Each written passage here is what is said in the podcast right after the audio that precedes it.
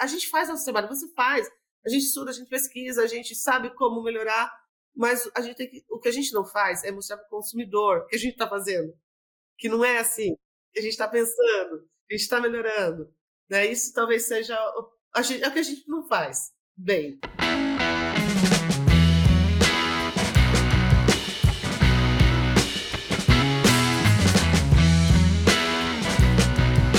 Pessoal, sejam todos muito bem-vindos ao nosso podcast O Aviário. E hoje nós temos aqui um assunto e uma convidada muito especial. Nós vamos conversar um pouquinho sobre bem-estar animal, um tema super importante. E para isso nós estamos convidando a doutora Ibiara Correia de Lima no meio da paz. Acho que dispensa a apresentação. A doutora Ibiara é super conhecida né, na avicultura. É, já, já tivemos, eu e ela, algumas empreitadas juntos. Então é um prazer enorme, Ibiara, receber vocês aqui, você aqui no nosso podcast. Obrigado por você ter arranjado um tempinho para conversar aqui com a gente, né? E eu acho que para quem não conhece, né, a doutora Ibiara, né, a nossa professora Ibiara, é, ela é professora associada na Unesp de, de, de Botucatu.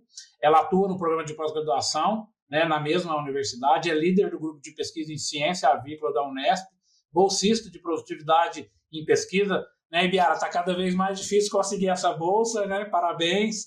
E mostra, claro, a produtividade da doutora Ibiara, né? É, nesse importante aí, né, como rol de pesquisador da nossa agricultura.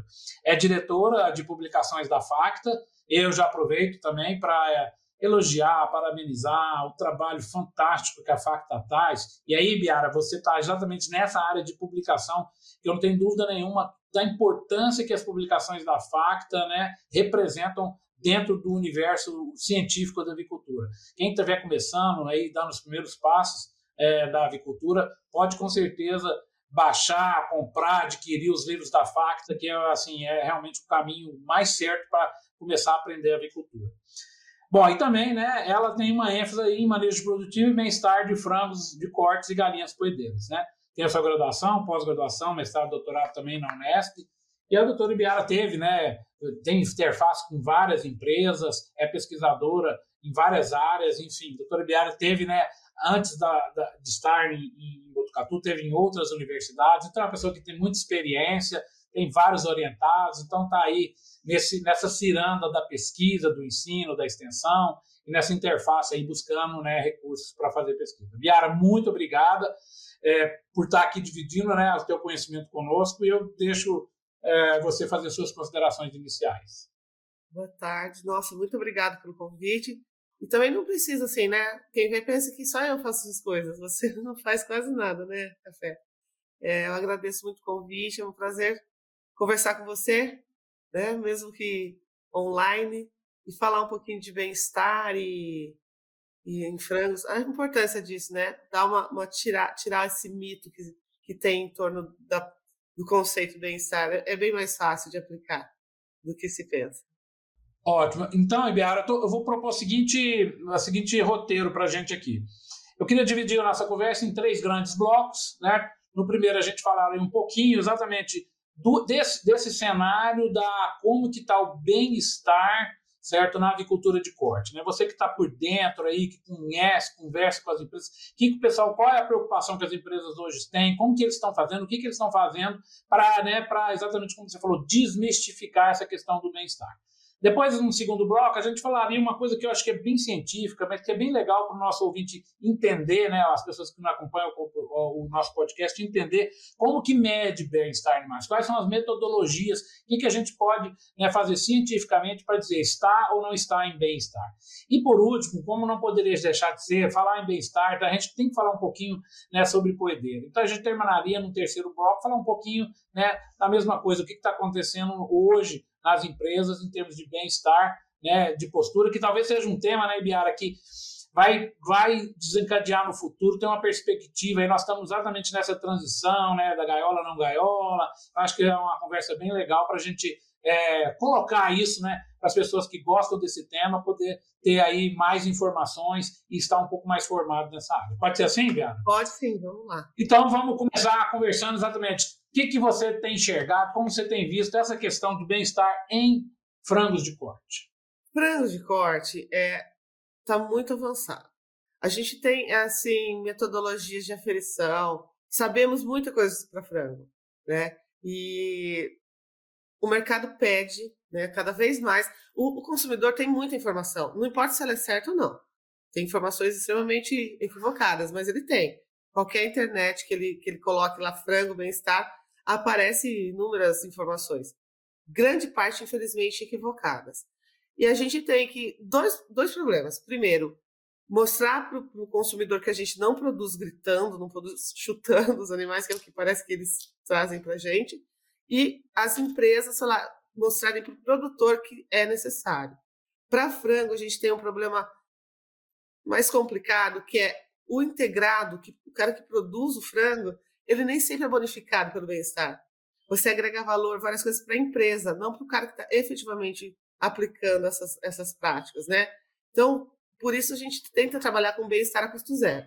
Às vezes, mudança de manejo, mudança de, de posição de alguma coisa já facilita bem é, o trabalho dele e, e melhora o bem-estar do animal. Mas se ele tiver, se ele empatar dinheiro, ele já não está muito afim de fazer, porque ele fala, ah, vai me dar trabalho, eu não vou ganhar um real. Né? Então a gente precisa, assim, fazer a coisa mais tranquila possível e mostrar, acompanhar essa aplicação desse manejo dessa tecnologia e mostrar para ele que realmente ele ficou, mas ele entrou em bem-estar. Porque isso é importante, café. Você também tem que promover bem-estar do trabalhador. A pessoa que não está em bem-estar, não, ela não está nem aí, ela quer é, vai, vai descontar no mais fraco que é o frango. Então você também tem que pensar no cara, no, no granjeiro lá no integrado, para que seja fácil, é agradável para ele promover esse bem-estar. Né? Então você consegue mostrar que uma cama mais adequada, menos amônia, um frango mais tranquilo, mais fácil de andar entre as aves, coisas assim que promovem o bem-estar, assim, só mudando a, a, forma de caminhar, a forma de, de mexer, o material de cama às vezes, sabe?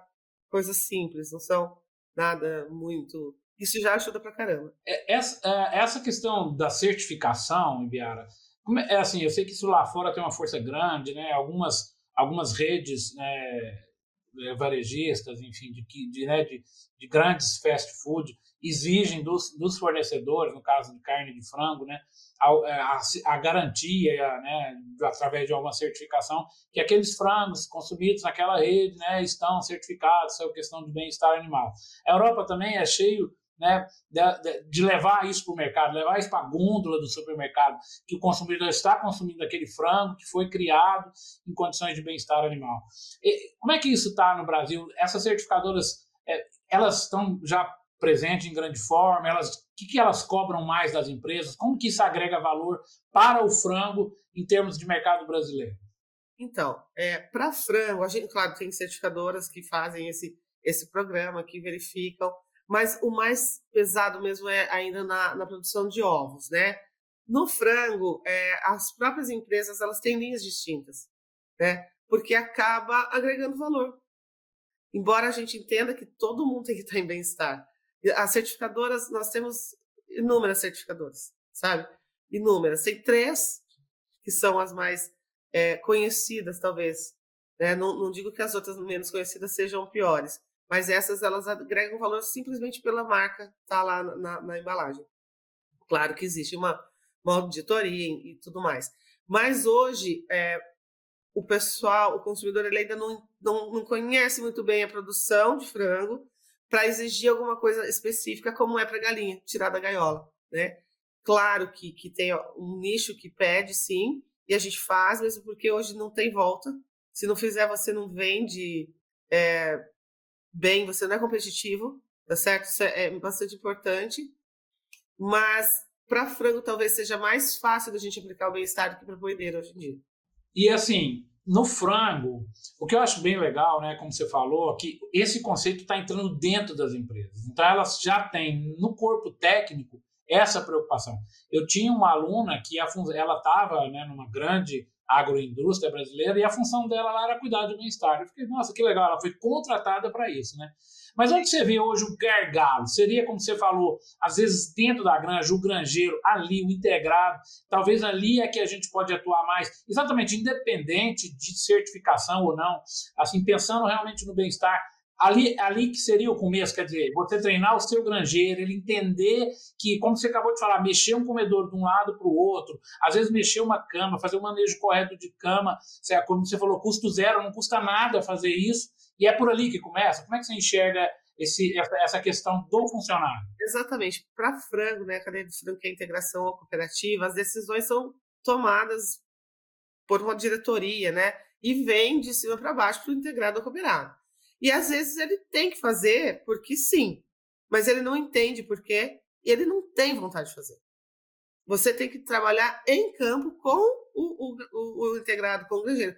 Por quê? Como? Como melhor? O que você espera? Simplesmente mandar é igual aluno. Você manda várias coisas. A vida de costa nem sempre é, é feito aquilo, né? Ele tem que entender o porquê. Daí, Café, até me, me lembrei agora, nós estamos desenvolvendo um aplicativo com duas interfaces, uma para o técnico e outra para o granjeiro. Então, com a, os conhecimentos que a gente tem, ah, o bico está aberto, tem inúmeras possibilidades, calor tal. E daí o, o granjeiro não precisa saber muita coisa. É, é, didático. Bico aberto, sim. Tal. Daí ele vai receber um diagnóstico e possíveis soluções de forma bastante lúdica para que ele consiga fazer. Se tiver muito texto, muita coisa, também não vai usar. Então tem que ser uma coisa tipo vermelho, amarelo e verde, sabe? Assim, coisas nesse sentido para ele conseguir ah, ficar interessante o uso daquela, daquela tecnologia. A gente já começou a mexer, né? Não está pronto ainda, mas a gente está. Porque a gente tem muito conhecimento. Mas o cara do campo não quer, nem sempre ele quer saber. Ah, você sabia que corticosterona não é produzida na suprarrenal? E daí? Ele só quer saber, ele só quer que eu transforme tudo que, eu, tudo que nós temos de conhecimento num botãozinho que ele aperta e resolve o problema dele.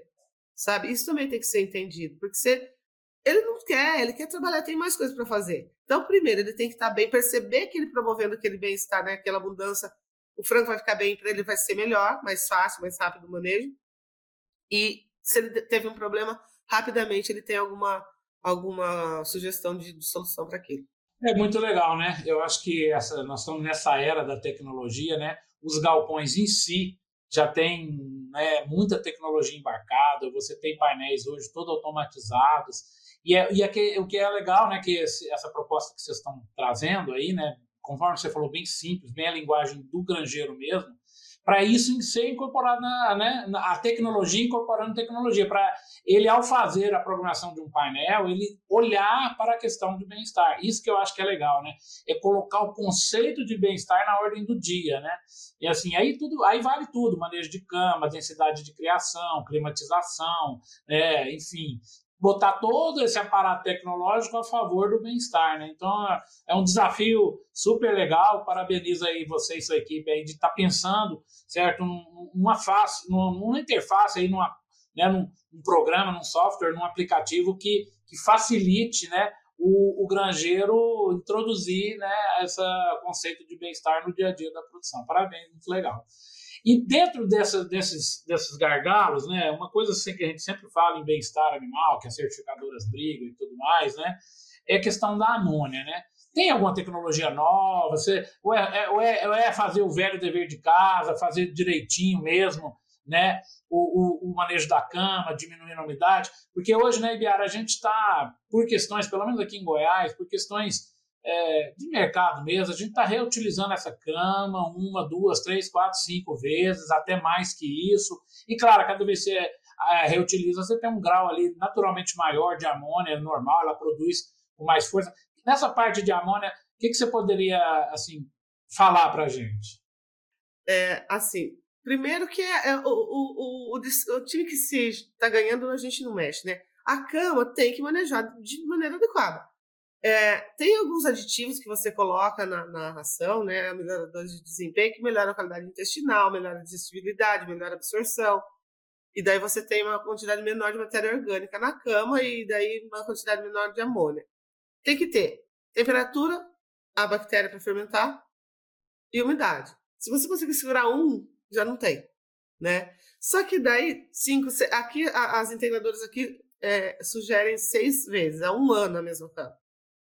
Só que para não ter amônia, tem que fermentar, fazer o vazio sanitário com ela amontoada com lona. Tem um monte de coisa que a gente sabe muito bem que não é bem por aí, né? Então, não existe hoje um pó de pim-pim-pim que você põe lá e acabou com a amônia. Existe, sim, manejos que deveriam ser feitos adequadamente, no período certo, que você diminuiria bastante. Tá, o mundo maravilhoso, não, os unicórnios albinos não estão por aqui, né? Então vamos para o mundo real. O melhor, o mais fácil hoje é você segurar a, a umidade da cama. Menor que 30%. Você consegue. 25, 30% seria o ideal para você diminuir a, a produção, a liberação de amônia no ambiente. O bom e o velho manejo de cama, né? Como você falou, o time que está ganhando não mexe, né? Biara, eu queria agora entrar nesse nosso segundo bloco aqui, falar um pouco, aí a parte científica mesmo, né? Metodologias para aferir bem-estar, né? Eu sei que você é uma pesquisadora nessa área, né? Então, como que, que, que a tecnologia, que, que o, né, a, a ciência é, mostra para a gente, como que a gente mede, como que a gente fala, esse lote está em bem-estar, esse lote não está em bem-estar. Que, que, como que a gente trabalha essa questão aí de avaliar bem-estar? Ó, no, na, na ciência, a gente tem tanta tecnologia, sabe? Eu tenho um aluno que está na Virgínia, conversando lá com a, com a professora dele, com eletrodos, sabe? Testes cognitivos, que para nós não está ainda, né? Então, a gente tem algumas, algumas metodologias que podem ser aplicadas em campo, sabe? E mesmo que ele não, não seja, por exemplo, o latency to lie, que é pôr o frango dentro da água, cobrir o pé do frango com água, coloca numa bacia, e ver quanto tempo ele fica em pé. Se ele ficar dois minutos, três minutos, tá bem. Isso é um problema, porque eu já vi pessoal falando. É, é, ele foi desenvolvido em 1990 e alguma coisa. Uma, uma, senhora, hoje senhora, chama Charlotte. Café, eu entrei no ResearchGate, achei o e-mail dela, mandei um e-mail, porque o pessoal diz que é para ver problema de perna. Daí você põe o frango na água, 30% do frango que não fica em pé tem problema de perna. O que está acontecendo? é, é, foi um erro de interpretação. Na época, o problema de perna era o pior problema de bem-estar na agricultura. Então, ela está falando de bem-estar, ela fala que hoje é problema de perna. Para isso, para mim, é para de bem-estar, não problema de perna, né? Então, eu quero saber se o lote está bom. Pega uma bacia de, com água, vai lá, põe uns frangos dentro para ter uma ideia do que está acontecendo. Primeiro, você vê se está bico aberto, aquela coisa de, de, de calor e tudo mais. O frango odeia água, igual o macaco odeia água. Você coloca ele lá, e eu costumo fazer uma analogia. Eu ganhei na Mega Sena e outro está devendo no banco. Se, se você me pedir para ficar, a mim e a ele, para ficar em pé três minutos na brita, eu ganhei na Mega Sena, eu posso estar sem pé, eu vou ficar em pé toda contente. O cara que está devendo, tá, ele nem está com problema, mas ele não está com saco, não está afim de ficar lá. Então é isso, às vezes é, você mede o bem-estar geral. Não sei o que tem errado, mas ele não está legal. Então você põe o frango na água, rapidamente ele tenta se sentar ou sair dessa bacia tá? Então, quanto maior o tempo, melhor. Tá, já vi que não tá bom. Vamos olhar o que é. Daí a gente começa a verificar amônia. São inúmeras formas. Outra metodologia que também gasta só, ainda nessa primeira você gasta a bacia e a água, né? Você tem que ter. A outra, só você. Você chama, chama teste de aproximação. Entra no aviário, agacha, é, gasta o joelho. Para quem já estava um pouquinho mais velho, dói. Você agacha, fica quieto, os frangos saem, e normalmente eles retornam a ocupar o espaço que eles estavam. Estica o braço, que é mais ou menos um metro, que seria a zona de fuga. Quantas aves você consegue tocar? Normalmente a gente toca de 15 a 20 aves se eles estão legal. É, é resiliência, é reatividade. A ave que está estressada, ela vai correr. Né? Daí você vê, tá bom, não tá bom. Não tá bom, você tem que achar o, a fonte desse estresse. Tá? Existe agora, a gente está fazendo uma outra metodologia para esse, esse tipo de avaliação, você tem uma ideia do que está acontecendo. Você pode fazer, qualquer um pode fazer no campo, sem problema algum. Ah, eu quero saber se realmente está estressado. Corticosterona e serotonina sérica, né? Agora a gente desenvolveu uma metodologia, porque a gente fica pensando, eu tenho que pegar o frango, tirar o sangue, né? Estressá-lo para saber o bem-estar, tirar ele do bem-estar para ver o bem, para medir bem-estar. Então a gente está fazendo isso em pena da cama. A gente conseguiu adequar a metodologia você pega a cama, você consegue medir corticosterona e, e serotonina na pena sem encostar no animal. Você tem uma ideia do lote, na verdade. Ah, que legal, que legal, muito legal mesmo. É, como você falou, só a manipulação para fazer a colheita do sangue, ela já entra em estresse e mascara, né, essa, essa medição. Importante, por exemplo, pododermatite. Não é só para exportar os pés para a China. Se ele está com lesão de podal, a cama está ruim. Cama ruim, amônia com certeza. Então são coisas assim que é só olhar. Você não precisa ter um dicionário científico para saber o que está acontecendo, sabe? O que eu acho legal é exatamente isso, é trazer o conceito né, para o manejo, para o dia a dia. Conforme você falou, atitude simples. Às vezes, aquele granjeiro mais sensível, aquele granjeiro bom, ele sabe se está bem-estar ou não. Né? Ele sabe de cara ali é, se aquelas aves eles estão tranquilas, estão assim, tão normal, deitando, comendo, brincando, ou não, né? Se estão estressadas, né? Estão lá ofegando, enfim, é, com medo, com, né? Com... É, a gente quando você começa, a, a, gente tem trabalhado aqui com um dos aditivos melhoradores de desempenho que realmente promovem um bem-estar absurdo, sabe?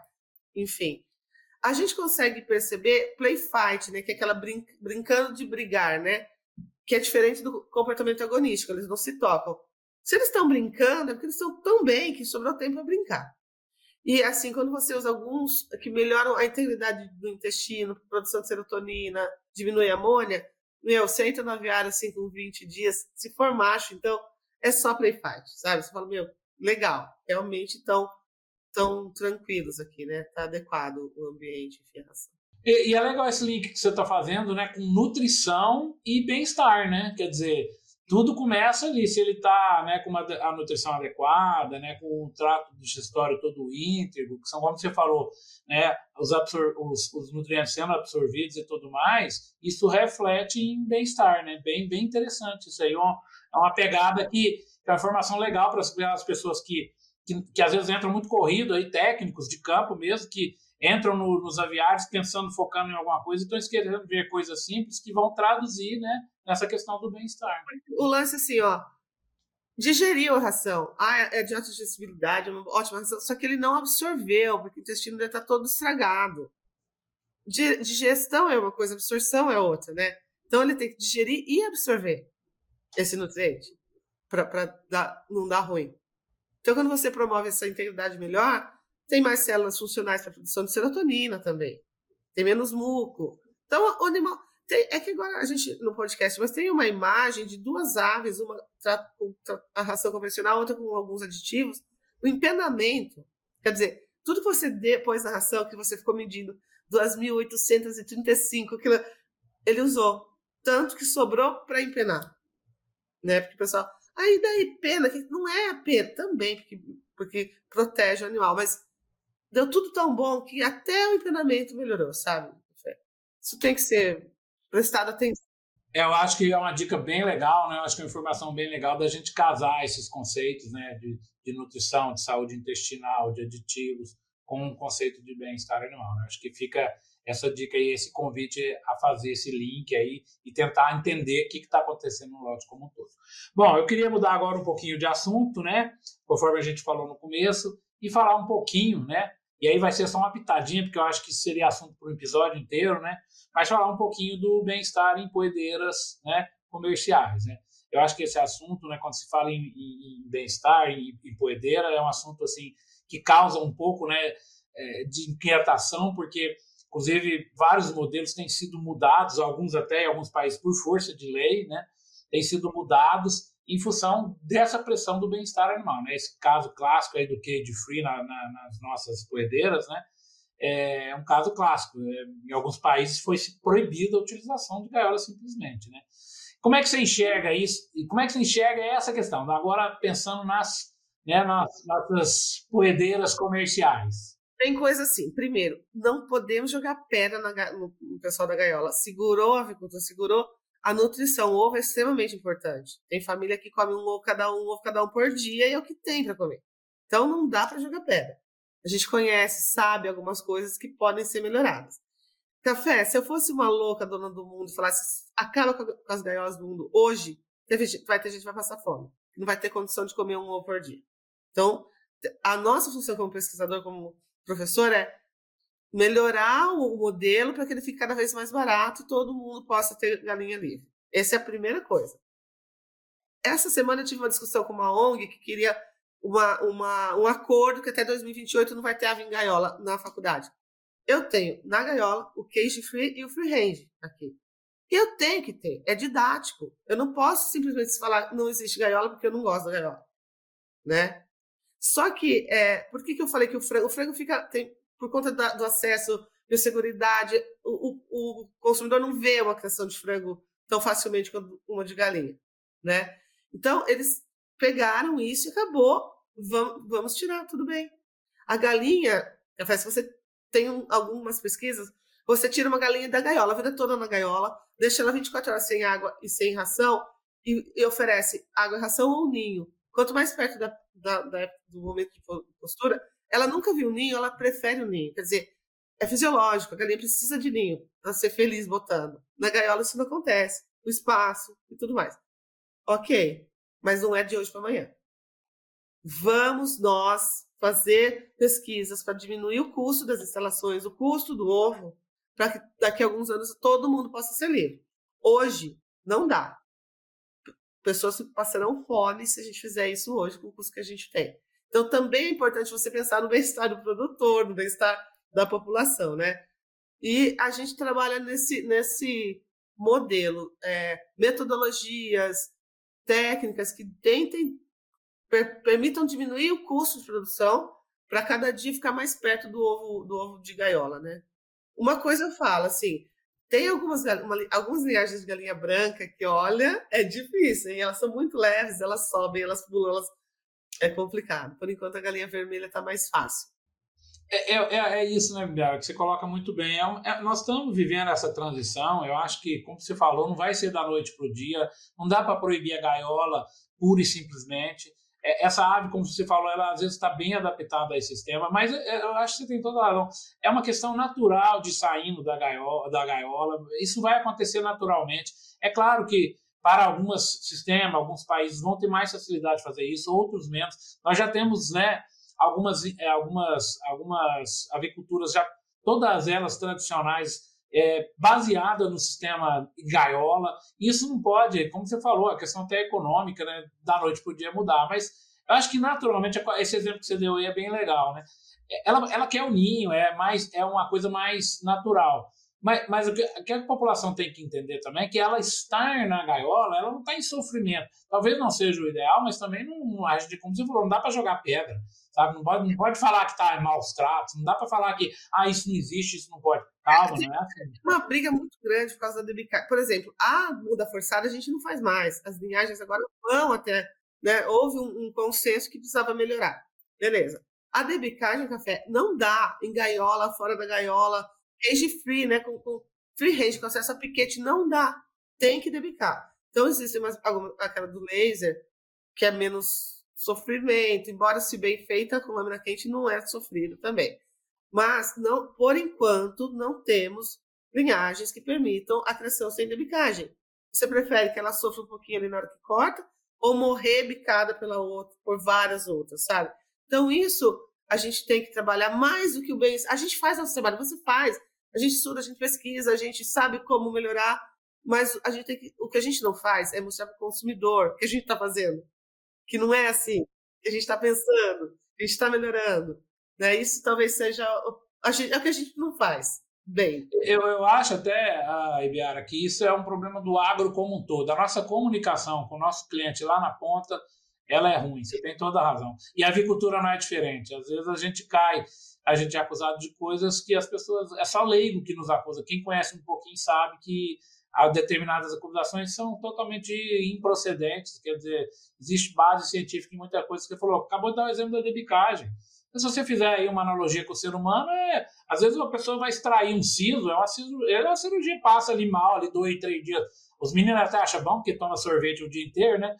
Mas é só isso, como você falou, é um, um mal passageiro. Cortar uma unha um pouco mais curta, pegar um pouquinho ali na carne quando você corta é. aquela unha. Né? Pronto. É, assim, se bem feito, não é tão traumática. Mas a gente não mostra, né? E assim, o bem-estar para poedeiras, porque é um sistema diferente do, do, do, da integração, né? O cara é o dono lá, é, é mais fácil você obter se o cara quer, entendeu? Você chegar. Eles têm uma grande, a maior produtora de ovos do Brasil, desde 2002, 2020, aliás, 2021, ele falou: olha, eu não. Qualquer aviário que eu vá construir é para queijo frio. Eu não vou. Ah, quem segura a onda dessa minha doideira aqui é a gaiola, para poder ir mudando os aviários. Mas a minha a meta dele até 2000 alguma coisa lá, não ter mais galinha em gaiola. Mas ele mesmo é o dono, ele sabe. É um sonho que ainda não posso concretizar hoje. Não dá, né? Por causa do custo. A gente não, a gente tem que pensar isso. Mas eu eu penso que o desenvolvimento de metodologias de, de como fazer o que de saber tá bem parecido entre o frango e a galinha. Mas a pressão maior é na galinha. É, com certeza. Inclusive, assim, a gente pensando né, no, no free range, né, em alguns países da Europa, isso beira um pouco da hipocrisia, né, porque boa parte da, da né, das condições uh, de tempo climáticas em alguns países não adianta ter acesso a, a um pasto que né, vai estar tá congelado, né? Então, assim, é, é, entre o free range e o queijo free, né? Eu, aí você está certo. Saindo da gaiola, né? Assim, aí, aí a gente tem que ter exatamente essas relativizações, né? Quer dizer, às vezes o, o no, no, no cage free eu consigo climatizar né, o galpão. No freehand ele vai ter acesso ali.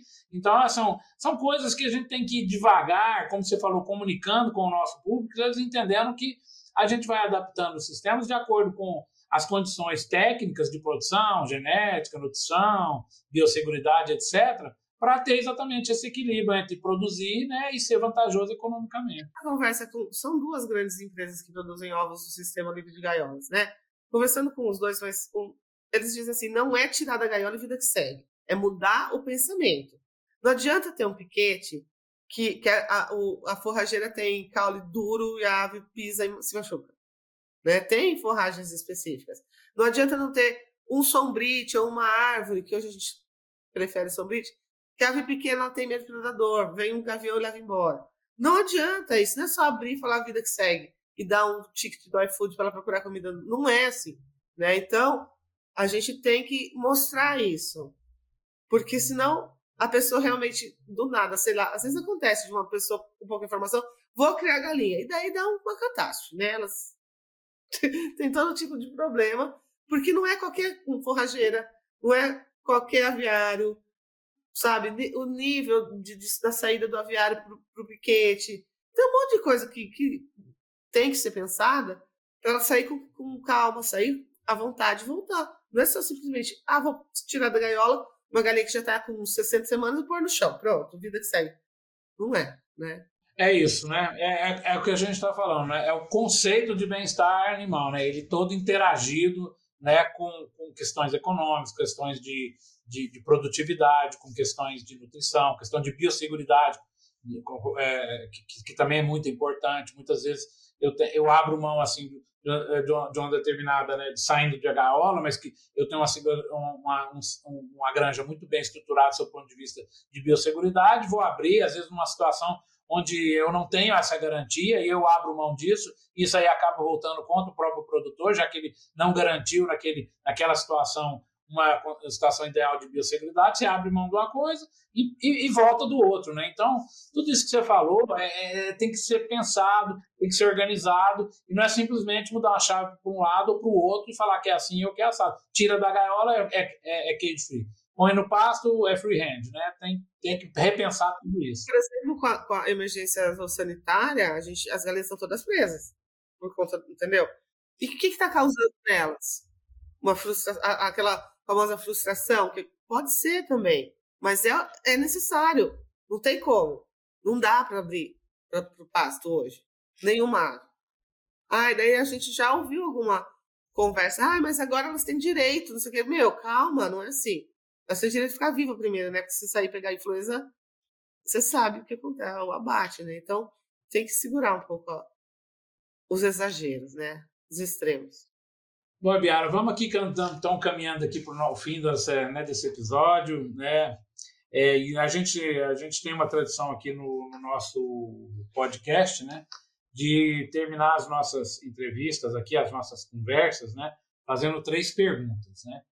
É, então eu vou mandar a primeira aqui, que qual é o seu livro favorito relacionado à avicultura? Eu vou até já fazer uma ressalva que eu sei que hoje em dia indicar um livro de avicultura ou de bem-estar é complexo, ainda mais da gente que é pesquisador, que tem um universo né, de informações lá. Mas a ideia, a ideia aqui é você falar de um livro, de uma publicação que assim que seja importância na área técnica e que você que vem à sua cabeça, que você gostaria de indicar. Então, os livros da Facta, eles são livros didáticos, embora enormes, são didáticos, bem ilustrados, e eu sou diretor de publicações, então eu vou excluir toda a coleção Facta, embora o livro de água, sou o único que eu conheço que fale de água na agricultura, ele é bem importante para a gente, mas tirando a Facta, porque seria nepotismo, é, eu, eu gosto muito de um, de um livro do Sérgio Vieira, chama Qualidade de Carcaça em Frango de Corte, ele é muito bem ilustrado.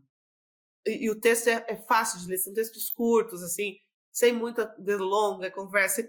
Eu preciso saber, tem uma imagem sempre muito, muito boa e uma explicação curta. Então, eu já, eu já comprei quatro vezes esse livro. Agora eu guardei na minha casa, porque, ai, professora, me empresta, nunca, nunca mais eu vejo esse livro, sabe? Porque ele é bem legal, assim, para Sabe aquela consulta rápida de alguma coisa que você precisa tirar dúvida e tal?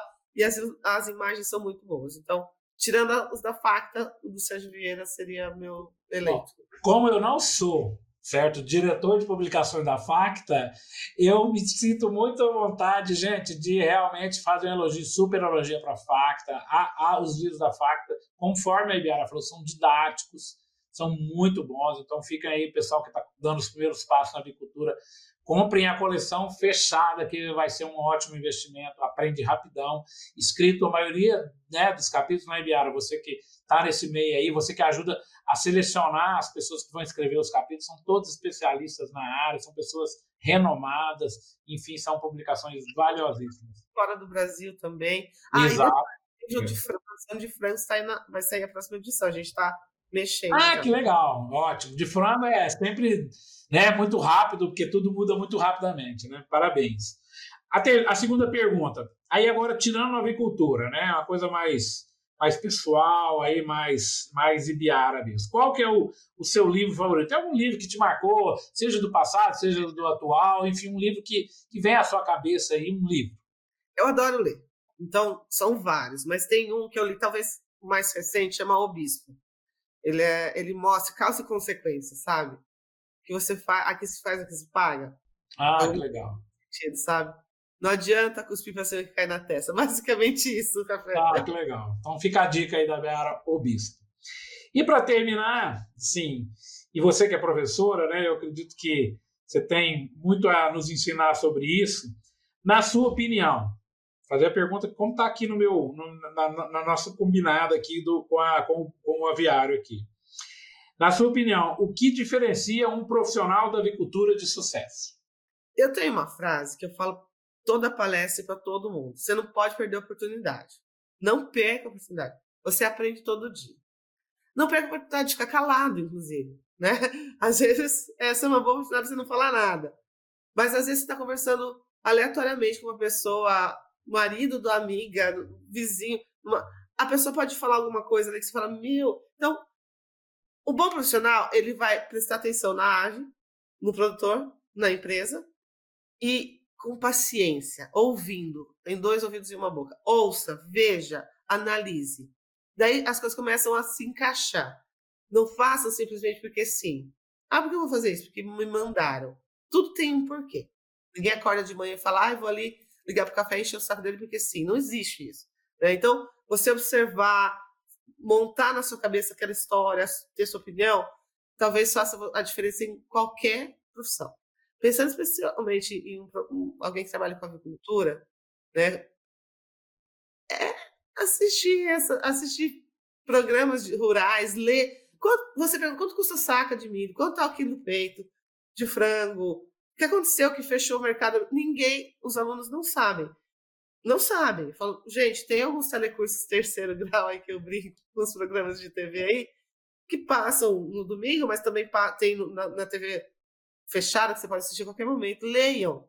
Leiam sobre o que você está trabalhando. Porque, meu, você pergunta, você sabe por que, que o peito frango está tanto? Não sei. Mas você sabe quanto, por que, que o milho baixou? Não sei. Daí, né, fica difícil. Você tem que ser informado sobre, sobre as coisas. É um hábito, não é sofrido, é um hábito isso. É.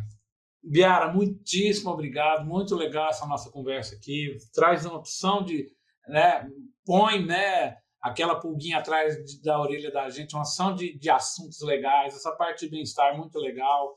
né? Você é uma pessoa que é da avicultura, né? Conhece as empresas, conhece o meio acadêmico, que não é simples, né? Conhece, né, a, a questão científica mesmo, CNPq, FAPESP, etc., né? GAPS, conhece os sistemas de pós-graduação, então muito legal. E assim, você é uma pessoa que contribui muito para a avicultura, né?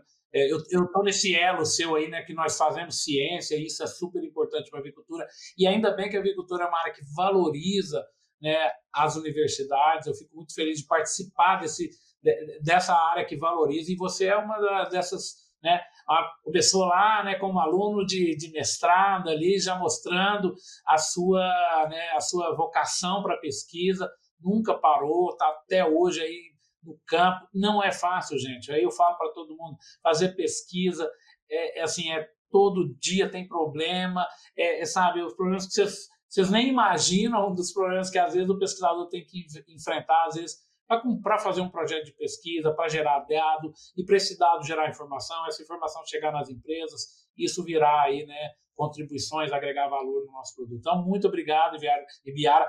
Assim, você, volta a dizer, né, uma representante, né, dos pesquisadores das universidades nessa área de agricultura. E que a gente precisa muito de pessoas como você, que é essa parte científica, né? Talvez a agricultura brasileira chegou no sucesso que ela chegou, e eu tenho certeza disso, se deve um pouco justamente né, a essa questão né, da base, de aceitar, acreditar na ciência, investir na ciência, a, a, a apostar na ciência. Eu estava assistindo a um seminário de uma aluna de outra área, e ela falou, ah, não sei o que lá, o sonho, ela falou, meu maior sonho é publicar um trabalho. Numa, eu falei, esse seu sonho, você entrou... Ela falou, é, eu falei, não, o seu maior deveria ser fazer uma pesquisa que mude tanto alguma coisa, contribua tanto, que você vai publicar em qualquer revista que você queira. Não, a, a, ideia não é, entendeu? Então, tem algumas coisas, a gente acaba, acaba encontrando, como em qualquer lugar, algumas coisas que precisam ser lapidadas e encaixadas, mas é uma delícia você ver um aluno que passou por você e hoje está muito bem, né? Aquele aluno que a vida toda você pagou o café, ele fala, deixa que eu pago hoje, professor. Não tem nada melhor, não tem. É, com certeza. É. Gente, muito obrigado por a, a estar aqui acompanhando a gente. Obrigado, Ebiara. E a gente se vê no próximo episódio. Tchau, tchau. Valeu.